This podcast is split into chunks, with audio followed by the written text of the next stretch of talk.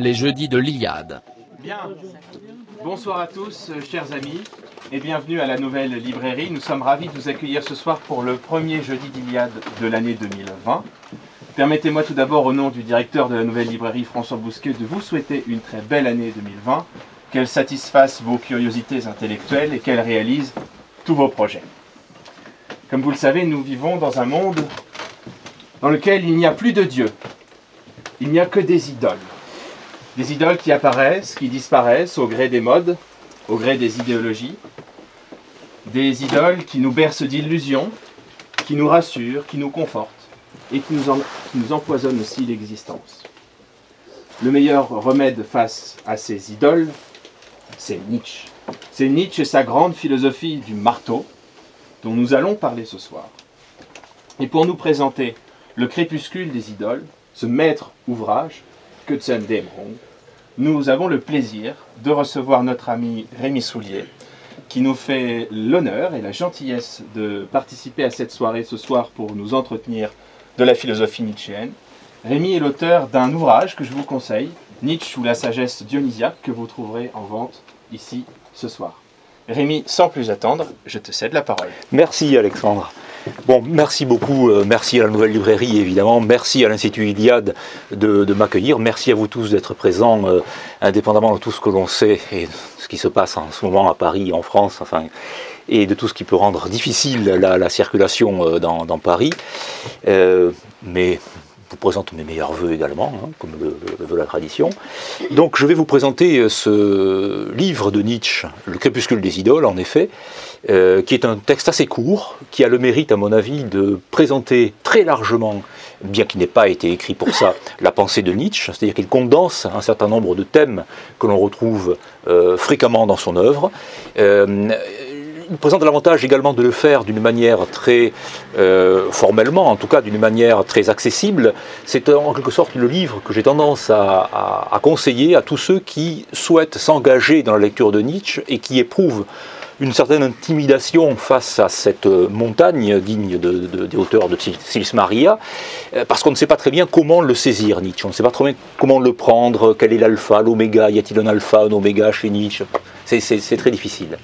Et puis, euh, il y a aussi une autre raison, mais ce n'est pas un, hasard. Parmi les formules que l'on retient euh, de, Nietzsche, que l'on trouve très souvent, un certain nombre d'entre elles sont incluses dans le crépuscule des idoles. C'est quand même assez, assez étrange que ce petit livre-là, euh, ce soit dans ce petit livre-là que l'on trouve par exemple la fameuse phrase « Sans la musique, la vie serait une erreur » ou bien « Ce qui a besoin d'être prouvé ne vaut pas grand-chose ».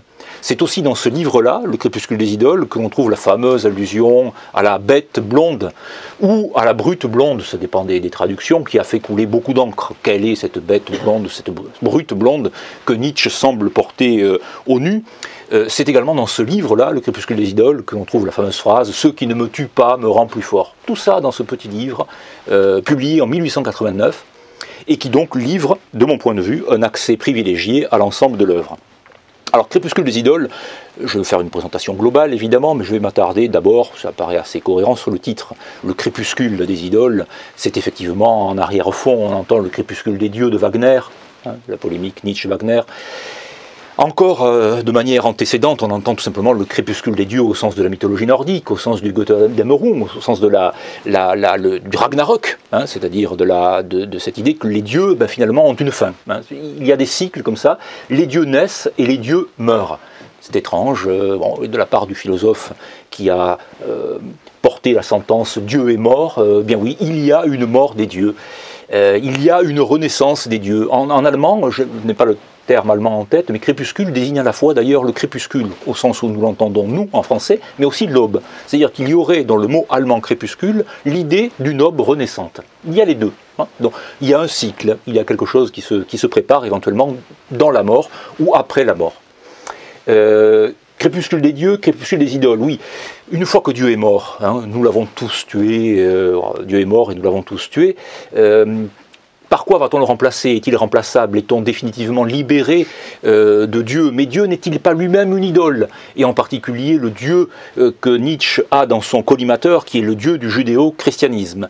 Euh, il n'a pas autant dans son collimateur, curieusement, le Dieu de l'islam. Hein. il va regarder l'islam d'une manière très, très étrange, inattendue c'est inattendu, mais c'est en même temps qui est cohérente avec, à certains égards, avec sa propre, pensée.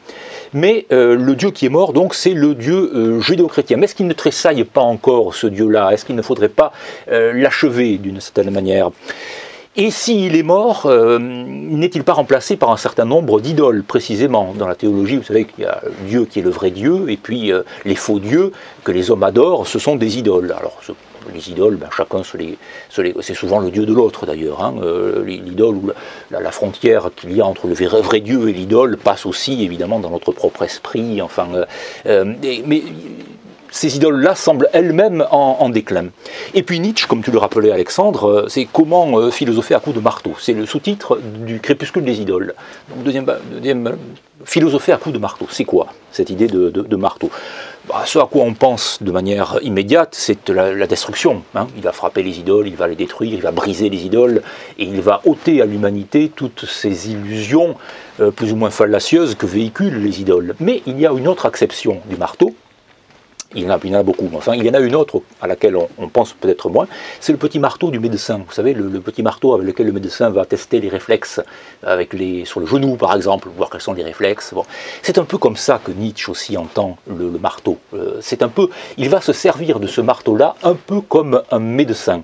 Il va essayer de, de voir si ces idoles, quelles sont quand il les frappe, quels son donnent ces idoles euh, Comment se tiennent-elles euh, Où se posent-elles Est-ce qu'elles sont bien stables sur le sol, ces idoles Est-ce qu'elles sont bien, ancrées dans le sol Est-ce qu'elles sonnent creux euh, Est-ce qu'on peut facilement les briser Est-ce que ce sont des tigres de papier Est-ce que ce sont des, fantômes Est-ce que ce sont des spectres Quelle est leur consistance et puis, euh, étant euh, usant du marteau en médecin, il va aussi se demander si ces idoles-là, euh, forcément, comme avec le, pour le réflexe du genou, de la jambe, quel est l'état de santé de ces idoles hein? Est-ce qu'elles sont en bonne santé? Est-ce qu'elles sont en mauvaise santé? Quel est leur réflexe? Est-ce qu'elles sont vivantes? Est-ce qu'elles sont... Donc, la médecine, oui, Nietzsche se définit aussi comme philosophe médecin. C'est très intéressant. Donc, il se définit aussi comme philosophe artiste deux, définitions que l'on, qui ne sont pas, dont on n'est pas coutumier dans l'histoire de la philosophie, où on est philosophe, ou bien on est sage, euh, ou on est un mage, ou que sais-je, mais philosophe médecin, philosophe artiste, pourquoi Quelle est cette façon de se, comporter? D'emblée, on voit, enfin ces deux formulations-là euh, laissent entendre que Nietzsche ne comprend pas, n'entend pas la philosophie comme euh, la tradition socratique platonicienne du philosophe qui va se saisir des concepts, qui va extraire les concepts dans un processus d'abstraction et qui va définir un certain nombre d'idées. Ça n'intéresse pas beaucoup Nietzsche, enfin en tout cas c'est pas, pas comme ça qu'il va se situer. Il va se situer en, en, médecin, il va raisonner en termes de santé et de maladie. Je vais développer, hein, mais c'est ça, c'est le médecin avec son marteau d'abord qu'il faut avoir en tête. C'est également le psychologue. On reste dans le domaine de la, de la, de la santé ou de la maladie. C'est le psychologue. Il se définit lui-même comme psychologue.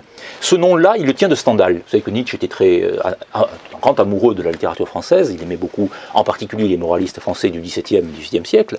Il aimait beaucoup Pascal aussi, son grand ennemi Pascal. Enfin, il, admire Pascal aussi, bien qu'il incarne de manière superlative la maladie. Mais donc il, a, il y a un tropisme français chez Nietzsche, bien sûr. Il y a le séjour niçois, il y a, bon, mais il y a Stendhal, donc, et Stendhal, psychologue. Psychologue, c'est quoi? Ben, euh, Psychologue, c'est déjà la, psyché, c'est l'âme, c'est l'esprit. Euh, Freud est un grand lecteur de Nietzsche, hein, euh, il faudra s'en souvenir. Donc, la, psychologie, c'est aussi, la santé de l'esprit. Hein. On est psychologue, Nietzsche entend le, mot un peu aussi, enfin, de manière assez voisine, assez, synonymique du, du terme de moraliste, mais il y a la santé du corps, il y a la santé de l'âme, la santé de l'esprit. Vous savez que Nietzsche est le promoteur de ce qu'il a appelé lui-même la grande santé. Donc on va s'intéresser à la fois en médecin et en psychologue à cette totalité qui est la santé. la santé des hommes, la santé des sociétés, c'est ça qui intéresse Nietzsche. Ce n'est pas l'idée, ce n'est pas le concept, parce que l'idée et le concept sont eux-mêmes, dans son esprit, dans sa pensée, des idoles. Euh, qui, asservissent l'existence, mais il va tester la validité de ces idoles et la manière dont on se situe par rapport à elles, qui sera donc une manière soit positive du côté de la santé, soit négative vis-à-vis de la maladie, étant entendu que les, que les idoles, et en particulier les idoles conceptuelles, les idoles philosophiques, les idoles métaphysiques, les idoles théologiques, se situent dans son esprit du côté de la maladie, ô combien du côté de la maladie. Donc, euh, le crépuscule des idoles, euh, comment euh, philosopher à coups de marteau et comment donc être médecin, comment être artiste. Alors, formellement, et il me semble que c'est ce par quoi on peut, on peut poursuivre, c'est un livre également très intéressant. Nietzsche ne va pas procéder à la manière de la tradition philosophique socratique platonicienne, il ne va pas euh, procéder à, travers l'abstraction, il ne va pas sortir du réel un certain nombre d'abstractions, ou bien partir au contraire de l'esprit et des idées intelligibles pour redescendre euh, dans, le domaine de la matière, dans le domaine euh, concret, matériel. Il, il, va utiliser une, et donc il, ne va pas non plus raisonner au sens, il ne va pas chercher à démontrer il ne va pas chercher à tenir une argumentation rationnelle et logique, parce qu'il se défie de la raison. On va voir pourquoi tout à l'heure. Donc formellement, ceci, il l'incarne dans sa prose par tout un tas de procédés stylistiques, et dans le crépuscule des idoles, mais aussi dans l'ensemble de son œuvre. Ainsi par les Zarathustra, relève du poème, relève de l'épopée, du genre épique, enfin relève de... Euh, Nietzsche a écrit des poèmes, hein, je, crois qu'il y a une idée, je ne sais pas s'il y a une édition là, enfin il y a eu récemment une édition, des, c'est celle-ci, hein, ah ben il est là, voilà, effectivement, des, poèmes euh, de l'œuvre poétique complète de, de, Nietzsche. Donc il utilise... Euh, enfin, je ne veux pas rentrer dans les, dans les détails rhétoriques, mais des interjections. Et dans le crépuscule des idoles, il, utilise en particulier la forme brève. Nietzsche est un homme des formes brèves. Euh, donc l'aphorisme, la sentence, le gnomone, euh, euh, l'épigramme, enfin tous les processus, tous les procédés de forme brève. Et quand il développe sa pensée, il le fait de manière limitée là encore. Hein. Donc ce sont des brefs, de, brefs paragraphes, ou bien de petits essais, de petits essais de 2, 3, 4, 5 pages. il est très, très, très ramassé, très, très, très condensé. C'est intéressant. C'est d'ailleurs dans ce livre-là aussi, Le crépuscule des idoles, un, des chapitres s'intitule Les flâneries de, l'inactuel. Nietzsche flâne, c'est un, marcheur, hein, Nietzsche marchait beaucoup. D'ailleurs, dans Le crépuscule des idoles, il explique que euh, il reprend une citation de Flaubert disant que c'est assis, hein, quand on est assis, voilà, que l'on pense. Non, pas du tout. On, on ne pense quand on est en mouvement et quand on marche. Euh, donc, texte bref, euh, manière formelle très, très inattendue de raisonner dans le registre de la philosophie, mais c'est un philosophe médecin, c'est un psychologue, ce n'est pas un homme qui se situe dans l'héritage de Socrate et de Platon. Donc il, dénonce ce qu'il appellera euh, la superfétation de la logique. C'est-à-dire que nous, Européens, occidentaux, faisons comme si les deux mots étaient, synonymes, depuis le 5e siècle athénien, depuis Socrate-Platon, je ne parle pas des penseurs d'avant Socrate, les penseurs pré-socratiques ou anté-socratiques, comme disait Gerfagnon, nous sommes habitués à raisonner en fonction des canons, des critères de la logique aristotélicienne, hein, le principe d'identité, le principe de non-contradiction, le principe de tiers exclu. Donc il n'y a pas de discours pour nous, ce n'est pas le cas évidemment des pensées de la Chine, des pensées du Japon, des pensées de l'Inde, mais pour nous, ce qui a dominé, et, tout ce qui est sorti de la tradition philosophique grecque, socratique et platonicienne, je répète, pas avant, jusqu'à Hegel, Kant, euh, en passant par saint Thomas d'Aquin. Euh, toute pensée, toute philosophie repose sur une exposition logique, cohérente, rationnelle, à partir de ces principes formels de la logique aristotélicienne. Nietzsche n'en a cure, Nietzsche n'en a que faire. Donc, il va récuser l'argumentation, la rationalité discursive telle qu'on l'entend dans la tradition philosophique, et il va frapper directement, il va aller au cœur, il va procéder plus par intuition, si l'on veut, au sens noble du mot, euh, c'est ce que disait Picasso, je ne cherche pas, je trouve. Ben, il y a de ça chez, Nietzsche, hein, je ne cherche pas, je trouve. Paf, je vais avoir la phrase, le, mot, la, formule, euh, je vais aller au cœur véritablement de ce qui lui paraît essentiel. On, a scrupule à parler de vérité avec Nietzsche, parce que c'est une notion idolâtrique elle-même, hein, c'est une idole, la vérité, comme le bien, le beau, enfin tous les concepts euh, possibles, et Dieu, enfin comme tous les concepts possibles et imaginables. Donc la forme brève chez Nietzsche a une signification philosophique profonde qui vise à mettre à bas, au fond, toute idée systématique. Euh, Nietzsche est un adversaire de l'idée systématique. Il ne va pas construire un système philosophique. Il ne va pas construire, là encore, il n'y a pas d'alpha, d'oméga, il, euh, il ne va pas élaborer une pensée dont il juge qu'elle est que toute pensée élaborée sous forme systématique est une imposture, est elle-même une idole construite, c'est une tour de Babel, si l'on veut euh, utiliser une métaphore biblique. Euh, son hostilité à l'idée systématique, il l'écrit en toutes lignes, en toutes lettres dans euh, le crépuscule des idoles, donc ce sera la seule citation que je ferai, elle est très brève. Je me méfie de tous les gens à système et je les évite. La volonté de système est un manque de probité. Euh, je me méfie de tous les gens à système et je les évite. La volonté de système est un manque de probité. Donc, euh, la manière qu'a Nietzsche de penser et d'écrire s'inscrit déjà en faux, à rebours de toute la tradition occidentale socratique platonicienne. Alors en quoi précisément? Euh, Nietzsche commence son crépuscule des idoles par Socrate, évidemment. On va, il commence par le commencement, enfin le commencement pour nous, un des commencements, même si ce n'est pas évidemment le, premier des commencements et que l'on a pensé avant Socrate, euh, ô combien. Il va donc euh, s'attaquer à euh, celui qui incarne, celui, c'est-à-dire Socrate Platon, celui qui incarne le point de départ de ce qu'il va appeler le nihilisme, c'est-à-dire de ce moment dans lequel nous sommes entrés donc depuis très longtemps, où euh, les hommes, qu'ils soient philosophes, religieux, c'est la même chose, hein, ce sont des prêtres, tout ça c'est le clergé, c'est le clergé philosophique, c'est le clergé religieux, peu importe, euh, le clergé chrétien est directement sorti de, Socrate, Platon, euh, c'est le clergé progressiste, c'est le clergé socialiste, c'est le clergé humaniste, c'est le clergé... Tout ça, ce sont des prêtres.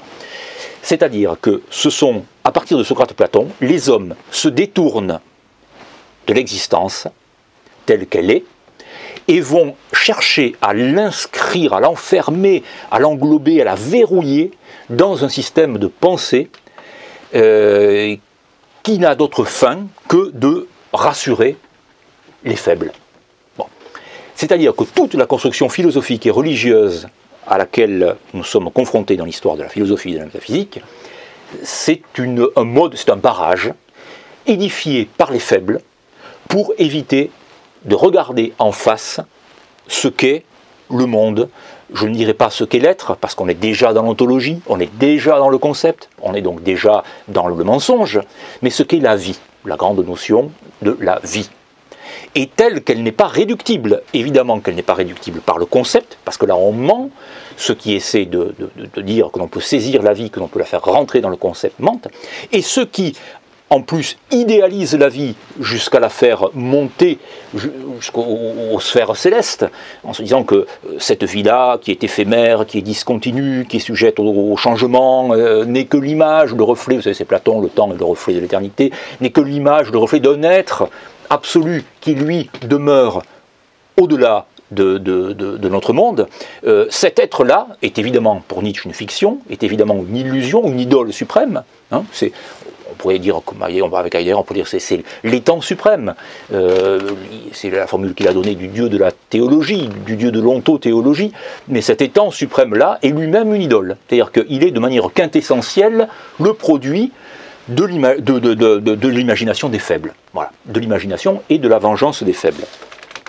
Donc, euh, Socrate est l'ennemi. Pour, quelle raison Socrate est l'ennemi? Ben, Parce que euh, ce, processus-là, c'est lui qui l'initie, hein, le processus de, la rationalité, à travers l'équation que Nietzsche pointe, dans le crépuscule des idoles, donc, raison égale vertu égale bonheur. raison égale vertu égale bonheur. Voilà l'ennemi de Nietzsche. Voilà sur cette. Voilà, l'équation, hein, l'égalité euh, posée par Socrate, de, laquelle il part et qu'il va condamner. Alors, raison, pourquoi? Bon, raison égale vertu égale bonheur, on comprend, euh, hein, l'homme est un être rationnel, euh, la raison, l'usage de la raison est une vertu, et c'est par la vertu que l'on arrive au bonheur. Bon. pour quelle raison c'est le cas de le dire, Nietzsche attaque la raison? Eh bien précisément parce qu'elle est elle-même ni plus ni moins qu'une arme. Euh, nous n'avons pas de griffes, nous n'avons pas de crocs, nous n'avons pas de... Elle est une arme dont use un certain type d'homme, un certain type d'humanité, pour se préserver de la vie. Après, je vais définir euh, ce que Nietzsche entend par la vie, euh, bien entendu. Mais c'est donc, ça, n'est qu'un acte défensif. c'est donc déjà être dans la réactivité. et donc être dans le ressentiment à l'endroit de la vie. Et ce n'est pas être actif, c'est être réactif et ne pas être actif. Qu'user de la raison dans le sens socratique platonicien. Donc, Socrate, alors en plus, euh, il va le, traiter de tous les mots, il, va, il, considère, il regarde son origine, il voit que c'est un plébéien. Euh, Il fait la même réflexion après avec ce Socrate juif qui est euh, Saint Paul. Et alors, il, va avoir exactement il va, le, même raisonnement qu'il a mené pour Socrate, Platon, le grec, il va le mener pour Saint Paul, le juif chrétien. C'est-à-dire que ce sera exactement la même, la, même lignée la même construction, soit conceptuelle, soit théologique, d'un arrière-monde, l'on, que l'on, que que l'on, vers lequel on tend par le raisonnement. Alors c'est la théologie scolastique, hein, la première cause, le premier moteur immobile, euh, c'est, Aristote déjà, hein, et puis saint Thomas d'Aquin ensuite. Donc voilà, le raisonnement, la cause, les effets, c'est la fin, c'est la finalité, c'est la téléologie. Euh, à la limite, euh, bah, nous avons un nez, bah, c'est pour qu'on puisse poser les lunettes. Enfin, vous voyez, ça c'est, Spinoza qui va, qui va retourner la, la, l'argument, mais Nietzsche, de ce point de vue-là, est très proche de, Spinoza. Donc on, on construit, on reconstruit de manière fallacieuse, comme ça nous arrange, euh, le, monde à travers donc le, raisonnement. Et ce fait-là, donc comme je commençais à vous le, à, vous le dire, ce fait-là, c'est le propre des faibles. Ça, c'est un, autre, un autre moment important de la réflexion de Nietzsche. C'est le propre de ceux qui donc n'ont pas la force de regarder la vie, l'existence telle qu'elle est, et qui vont euh, procéder à un renversement des valeurs, c'est-à-dire que tout ce qui était considéré dans le monde, disons, anté-socratique, comme positif, le courage, l'honneur, euh, la beauté, la richesse, la puissance, euh, Socrate, le petit Socrate, qu'il décrit comme un teigneux, un rachitique malingre, euh, un type assez aigre, c'est Saint Paul hein, qui se définit comme l'avorton de Dieu. Il va dire oui, oui, c'est un avorton, effectivement. Donc, on, est dans le même contexte. On a affaire vraiment à des gens euh, les médiocres, bah, qui, qui, en veulent à la vie. Hein, et ils en veulent à la vie euh, de ce qu'ils sont eux-mêmes, c'est-à-dire faibles. C'est les charles dans la chair de Saint Paul, par exemple. Hein, voilà, j'ai une chair dans la chair, il faut que je sois puni, il faut que je sois puni, punissez-moi, punissez-moi. Donc, euh, ce fait-là est le fait donc des faibles, c'est-à-dire de ceux qui nourrissent un ressentiment à l'endroit de l'existence. Et il y a une belle image, alors là, elle n'est pas dans le crépuscule des dieux, je ne sais pas où elle est, mais Alexandre, peut-être tu t'en souviens, où euh, Nietzsche euh, ra ra rapporte une anecdote qui est très révélatrice. C'est un, conteur qui est, qui est en train de rappeler à un auditoire euh, attentif la, la grandeur d'un certain nombre d'épisodes mythologiques, mythiques. Parce que Nietzsche, d'une certaine manière, va, réactiver le mythe et la pensée mythique. Et euh, Socrate arrive, le, le teigneux, le rachitique Socrate, et Socrate commence à ronger, c'est comme un rongeur, mais ce que tu racontes, ça tient pas debout, euh, cette histoire de, que sais-je, enfin, de, massue, ou bien de, vol, de vol euh, dans l'espace, ça tient pas debout, c'est pas rationnel, tout le monde sait qu'on ne vole pas. Alors, le doute commence à s'installer. Bah oui, effectivement, on ne vole pas, mais Socrate n'a pas tort. Euh, donc peu à peu, Socrate va détruire le mythe, va détruire la parole mythique. Il va détruire la totalité du mythe, du, monde englobé dans le récit mythique. Et Socrate se réjouit parce qu'il va prendre le dessus sur, sur le conteur. Hein, sur celui qui était dans la naïveté, dans l'innocence du conte, du récit, du mythe, et qui en vivait. Et Socrate, par l'usage de la raison, et cet usage très perverti, juge Nietzsche, de la raison, va peu à peu prendre l'ascendant. Et dire, mais non, c'est moi qui suis fort, parce que moi je, suis moi, je raisonne. Moi, ah déjà, vous voyez, c'est Aristote, déjà, hein, le principe d'identité, de, de non-contradiction, de, du tiers exclu. Euh, je dis pas n'importe quoi, je suis, je suis dans la logique. Je suis dans la logique. Et, et ton histoire mythique ne tient pas debout, ne tient pas debout. On va démystifier peu à peu. Et on va mettre en place une rationalité euh, que Nietzsche va juger euh, évidemment euh, très restrictive et très mensongère. Donc les, les, les, les, faibles se vengent ainsi, par ressentiment, par vengeance à l'endroit de la vie. C'est la même chose, tout ça ce sont les attaques que Nietzsche, enfin c'est la description que Nietzsche fait des attaques qui ont été menées par Socrate et sa postérité infinie, y compris religieuse, donc, contre la pensée mythique.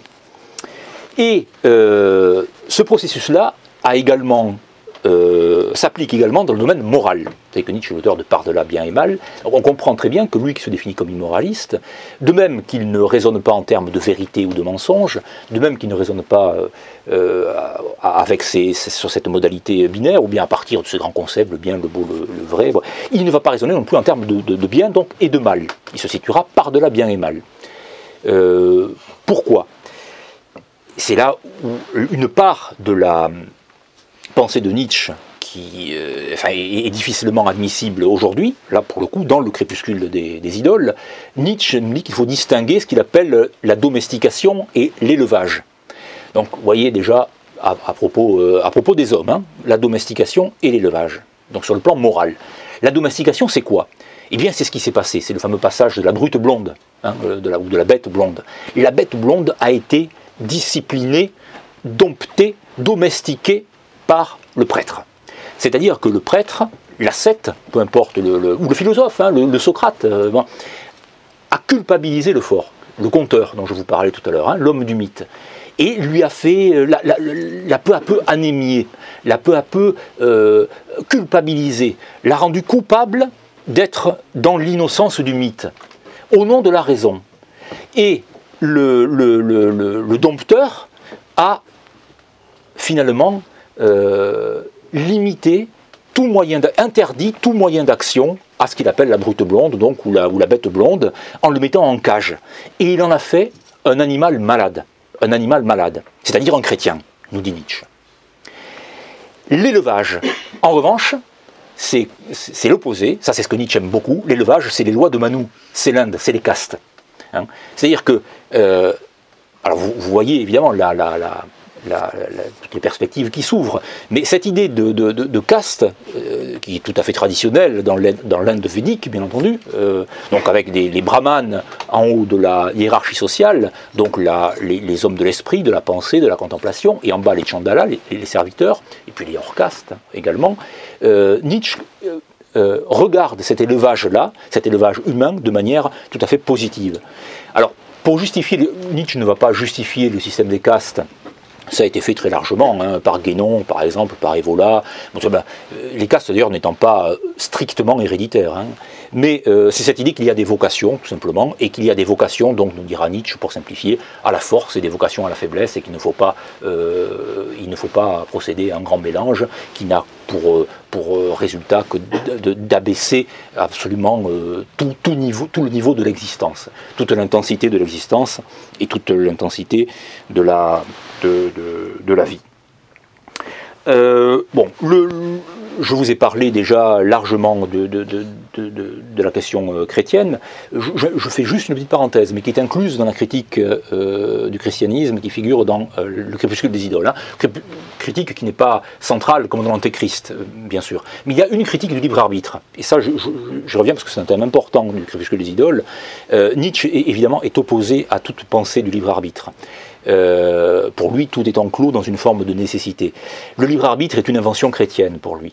C'est-à-dire que euh, le, prêtre, le prêtre au sens large, hein, l'ascète, l'homme ascétique, a besoin du libre arbitre des hommes pour le culpabiliser. C'est-à-dire que euh, si vous voulez concilier l'idée du bien, du beau, du vrai, sous le nom de Dieu à la fois tout-puissant et infiniment bon, et la réalité du mal, si vous adoptez le prisme du christianisme, vous ne pouvez que concéder la liberté à l'homme. L'homme ne peut qu'être libre, parce qu'il est évidemment responsable du mal.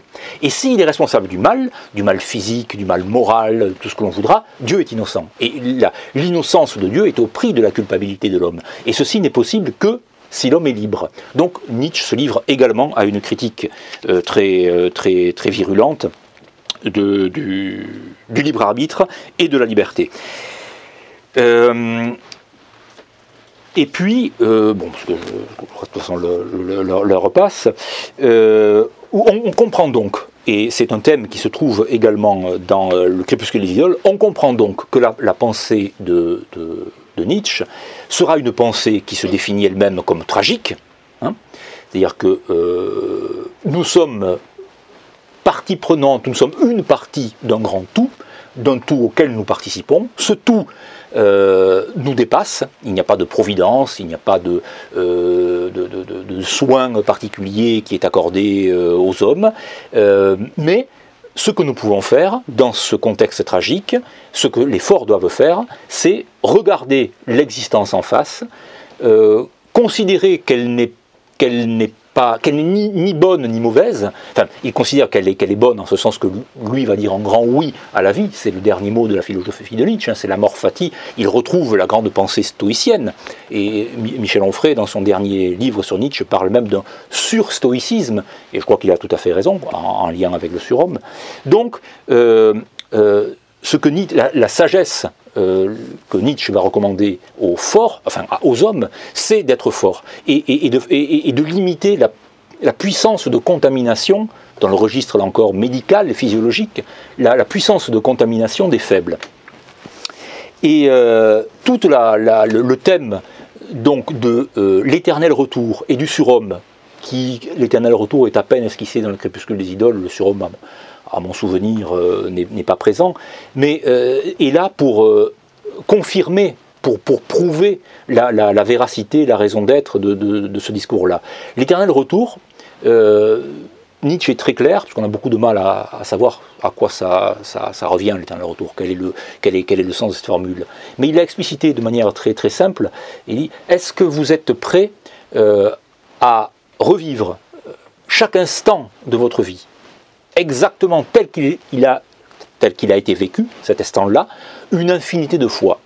Si vous répondez de, votre vie, de notre vie telle qu'elle est, hein, chaque instant, si vous répondez positivement, vous vous situez du côté de la santé, du côté de la grande santé, parce que vous affirmez, quelle que soit votre vie, vous affirmez la force de votre existence, la force de votre vie. Si vous répondez par la, négativité, la négation, vous êtes au contraire, au contraire du côté de la fatigue de l'existence. Vite que ça cesse, que ça s'arrête rapidement, euh, et surtout, surtout que ça ne revienne pas. Parce que ce retour éternel serait pour moi la rudiction, la, la répétition infinie, ce serait véritablement une des images de l'enfer. Donc l'éternel retour, c'est un grand juge pour, Nietzsche. Hein. C'est une question euh, qu'il pose, mais qui permet de, à la, réponse que, l'on donnera à cette question permet de juger euh, celui, qui, euh, celui qui la formule, positivement donc ou négativement. Et le surhomme, contrairement à, tout ça, évidemment les lectures de Nietzsche ont été considérables, enfin très, très nombreuses, parfois contradictoires, et il faut bien reconnaître qu'à certains égards, il se prête lui-même à des interprétations euh, très, très nombreuses. Mais le surhomme, c'est celui qui, euh, euh, qui c'est ce sage surstoïcien en quelque sorte. Hein. C'est-à-dire c'est celui qui, après le règne du dernier homme, le dernier homme c'est l'homme moderne, hein, c'est ce que nous sommes tous plus ou moins, même si on se débat avec cette image du dernier homme de Nietzsche, nous sommes tous contaminés pour le coup par le monde moderne, par la modernité. Donc le surhomme c'est celui qui va dépasser ce dernier homme, c'est-à-dire le, stade de l'homme démocratique, si vous voulez, de l'homme égalitaire, de l'homme des idéaux démocratiques, de l'homme des, idéaux libéraux, de, l'homme des, idéaux de la modernité, euh, que, Rousseau d'ailleurs euh, incarne au, suprême pour Nietzsche. Hein. Dans le Crépuscule des idoles, il définit Rousseau, c'est une des, des meilleures définitions qui soit de l'homme moderne. Il dit de Rousseau que c'est un parfait idéaliste et une parfaite canaille en une seule personne. Bon, ben je crois que cette, cette, collusion du parfait idéaliste et de la parfaite canaille est, tout à fait justifiée euh, euh, de, la part de, de, la part de Nietzsche. Et puis, donc, euh, donc voilà, esquissé de manière très rapide l'éternel retour, le, le, surhomme, mais il y a dans le crépuscule des idoles deux hommes qui, qui, qui, incarnent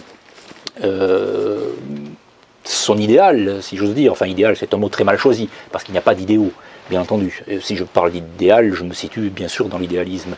Mais il y a deux hommes qui ont, enfin il y en a plusieurs, mais il y en a deux qui citent dans l'Encripuscule des idoles en particulier, qui ont incarné cette grande santé c'est Goethe, d'une part. Goethe qui, englobe tout, effectivement. L'œuvre de Goethe est une, une, œuvre, une œuvre monde, mais c'est une œuvre très affirmative, très positive, qui est, euh, y compris dans la part du diable, hein, y compris dans Faust. Euh, on, est, euh, bon, c'est, l'homme de la botanique, c'est l'homme des minéraux, c'est l'homme du cosmos, et c'est Horace également. Donc c'est, le monde romain, hein, c'est la, grande romanité nietzschéenne. Et puis, il ne le cite pas dans le crépuscule des idoles, mais c'est, aussi Pétrone et le satyricon de Pétrone, de manière un peu polémique, puisqu'il avait ce goût du combat, Nietzsche oppose le satyricon de Pétrone et l'évangile. Hein, voilà, comme étant en quelque sorte le livre, livre de vie, c'est le satyricon de Pétrone, et le livre de mort, c'est l'évangile. D'ailleurs, je reviens un peu au, commencement de mon propos. Euh, il y a un antichristianisme évidemment de, très fort de la part de Nietzsche. C'est surtout un antipaulinisme. Hein. Son ennemi, je vous l'ai dit, c'est autant que Socrate, le grec, c'est Saint Paul, le, juif grec, euh, le juif euh, chrétien. Et donc c'est lui le rachitique, etc. Mais Jésus, la, personne de Jésus chez Nietzsche est assez n'est pas attaqué véritablement. Enfin, il le voit un peu comme un sage bouddhiste, hein, comme un sage bouddhique, comme un sage, un sage zen, enfin il a, tendance à le voir comme ça. Et je dis que je revenais un peu sur mon, euh, sur, sur euh, mon propos introductif. Euh, euh, le Bouddha, euh, c'est un peu comme Épicure, c'est un, un, homme qui a cherché des remèdes à, l'existence. Hein. Le Bouddha a été aussi, à sa façon, un, philosophe médecin, comme l'a été Épicure. Les quatre remèdes d'Épicure hein, contre la, mort, euh, le souci de la mort, les angoisses liées à la finitude. bon. Et, ce, ce, ce regard-là, Nietzsche est prêt éventuellement à, l'accorder à Jésus lui-même, à la personne du Jésus de l'Évangile, hein, euh, bon, avec beaucoup de nuances, avec beaucoup, mais il ne lui fait pas le, grief d'avoir euh, constitué en doctrine antivitale euh, sa, pensée et, son itinéraire.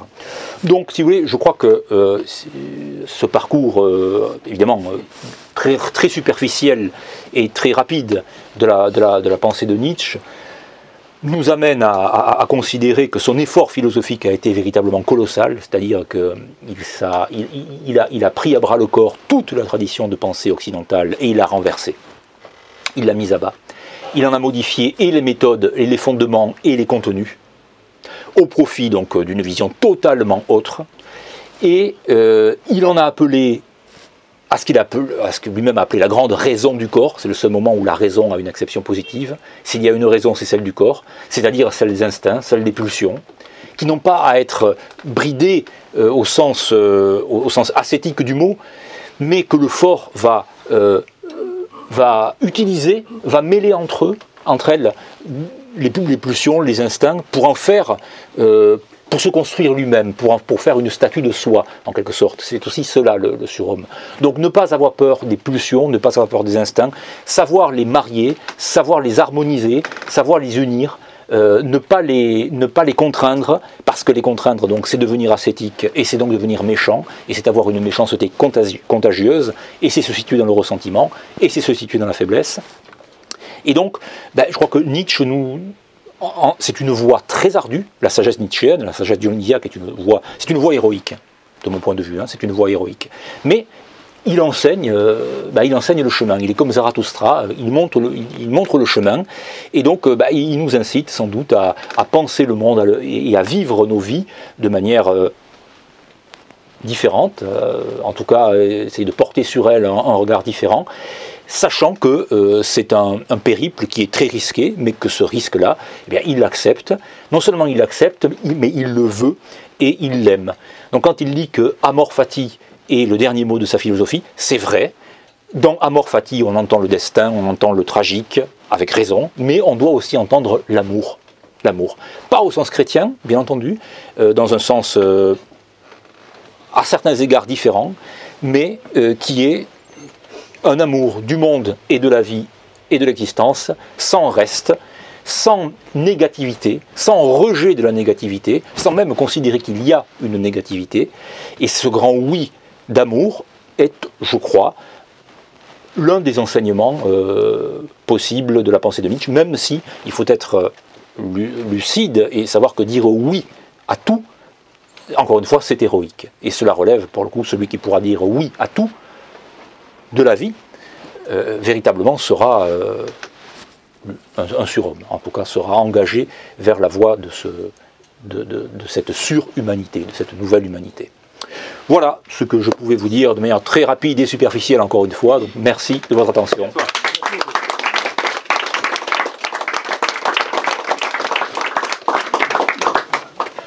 Vous avez des questions? Oui. Ah, pas. Alors, il se trouve que l'autre jour, j'ai relu le chapitre sur Socrate. Oui. Euh, et euh, effectivement, le, le- le terme de philosophie du soupçon est une délicate euphémisme pour dire ce qu'il fait. Il n'y a pas de moi, il n'y a pas de vérité, il n'y a pas de morale. euh, ce monde n'est que le monde d'apparence. Oui. Il démolit tout. Il n'y a qu'Héraclite qui retrouve un petit peu Oui. grâce à ses yeux. Et au fond, euh, la conclusion de ce chapitre où tout disparaît, le moi, le réel, le- le- la raison, le- même le besoin de prouver, etc. Oui. Euh, Est-ce que c'est pas devenir artiste, parce que l'artiste Hmm. en rajoute à la vie, ou une hypothèse qui me traversait euh, l'esprit en lisant ce, ce- c'est pas devenir taoïste, hein, plus que bouddhiste. Hum. Euh, est-ce que c'est pas, est-ce qu'à certains moments, cette approbation de Hmm. la vie et ce refus de tout, tout euh, arrière-monde, bah, Hmm. euh, ça devient pas le- le- l'exultation du. Oui, je pense, je pense au taoïsme plus Mhm. qu'au bouddhisme, qui, Oui. qui veut nous faire échapper à. Oui, c'est vrai, euh, c'est vrai, c'est vrai. Oui, le bouddhisme est un nihilisme hein, pour Nietzsche, oui, hein, c'est vrai, c'est sûr, c'est un, nihilisme admirable, mais. Oui, oui, mais, ça reste un nihilisme. Oui, mais je crois que vous avez tout à fait raison. Moi, je crois en effet qu'il y a chez Nietzsche, enfin, il y a quelque chose d'extrême oriental chez Nietzsche. Ouais, Et, et d'ailleurs, ce n'est pas un hasard non plus si Heidegger, le lecteur de Nietzsche, se tourne également vers le zen et vers le monde japonais. Mhm. Euh, oui, parce que évidemment, le taoïsme et, et la pensée euh, chinoise et la pensée du yin et du yang est une, est une, une pensée de l'unité des contraires et de l'harmonisation des contraires. C'est une pensée du flux, c'est une pensée qui va épouser la vie. hein. Le, le non-agir, le non-agir du Tao, euh, l'image que donne euh, Oui, oui, Chuang oui. Tzu, ou, euh, voilà, c'est ça, c'est le Oui, oui, oui, oui. Euh, c'est l'image de l'eau, le type qui est dans l'eau mais qui est dans, dans un, un océan. hein. Qu'est-ce qu'il va faire? Ben, Un occidental va se battre contre l'eau, il va remonter, le, il va se battre, il va, il va nager, il va se battre, mais il va s'épuiser, il va finir par mourir. Que fait le sage taoïste?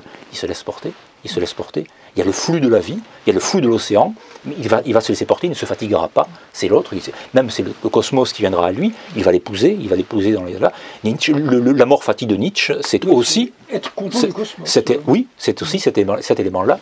Moi, je, je crois qu'il y a une. Mm. Peut-être d'ailleurs que ça existe, hein, Alexandre. Je sais pas, si, si dans la bibliographie nietzschéenne, s'il y a Nietzsche et l'extrême-orient, ça a dû exister. Il doit y avoir des articles là-dessus, j'imagine. Mais je pense que oui. Je pense que oui. Sachant que la, la connaissance, la Nietzsche de, de la philosophie extrêmement cool. Ah oui. Libation à Dionysos, Ah, ça s'impose. Hein.